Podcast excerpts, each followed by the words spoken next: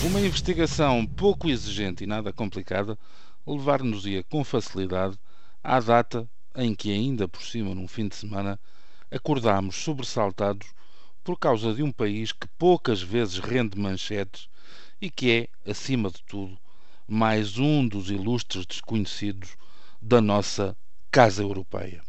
Lembrar-se-ão do motivo, em dificuldades financeiras, como nós, os cipriotas tinham visto o seu governo, como o nosso, atirar-se aos pés da solidariedade europeia e ganhar o súbito interesse de quem nunca despreza um bom juro, como os nossos, que ajuda a manter largo e profundo o fosso que nos separa dos ricos do continente e não só. Foi aí que apareceu a medida peregrina de taxar os depósitos bancários superiores a 100 mil euros, colocando-os desta forma como pagadores, além do seu rigoroso estatuto de financiadores. Lembro-me bem das espadeiradas locais que visaram e conseguiram, e em função da ingenuidade de quem ainda acredita nos poderes instituídos, dissipar as nuvens negras que se atreveram a sugerir a hipótese de uma tradução desta medida para português. O senhor governador do Banco de Portugal foi perentório, nada havia que nos aproximasse dos cipriotas, a situação bancária nacional era completamente diferente e podem estar sossegados.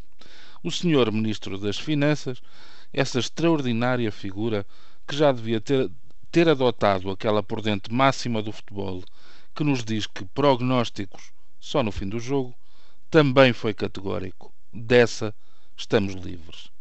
Era precisamente aí que devíamos ter começado a desconfiar, mas nem assim, nem com a fluidez no devir que há nas medidas de Vítor Gaspar, nos pusemos de pé atrás.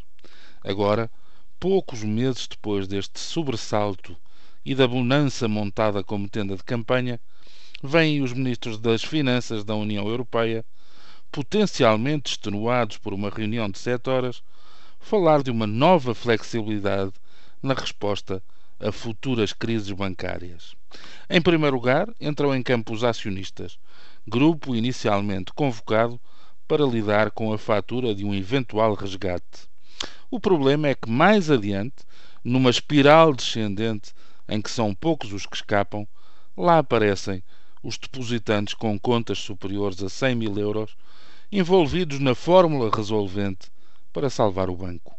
A explicação é toda ela muito despachada, e passo a citar: se um banco tem problemas, nós teremos a partir de agora um conjunto único de regras, através do qual a Europa pode decidir quem paga a fatura, disse o presidente do Eurogrupo, Erwin Disselblom. Há em tudo isto dois momentos capitais, passa a expressão e fica a ideia. O primeiro faz-me sorrir. Em todos os jornais que referem estas medidas, há um passo em que se lê a frase: os depósitos inferiores a 100 mil euros estarão sempre protegidos. O que prova que, antes de mais nada, fazemos questão de perseguir a esperança, mesmo que mergulhados na ilusão. O segundo prende-se com as inevitáveis demissões do Sr. Governador do Banco de Portugal e do Sr. Ministro das Finanças. Quem vê a sua palavra desmentida de forma elementar quem garante e não cumpre, quem aplica o peso político e o vê esvaziar-se como um balão, não tem condições para prosseguir. Ou, afinal, tem.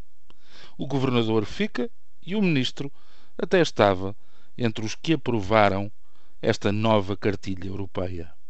Volta ao terreno a sabedoria do futebol. O que é mentira hoje será verdade amanhã, ou mesmo logo à tarde. Quem sabe se à hora do almoço. Bom fim de semana.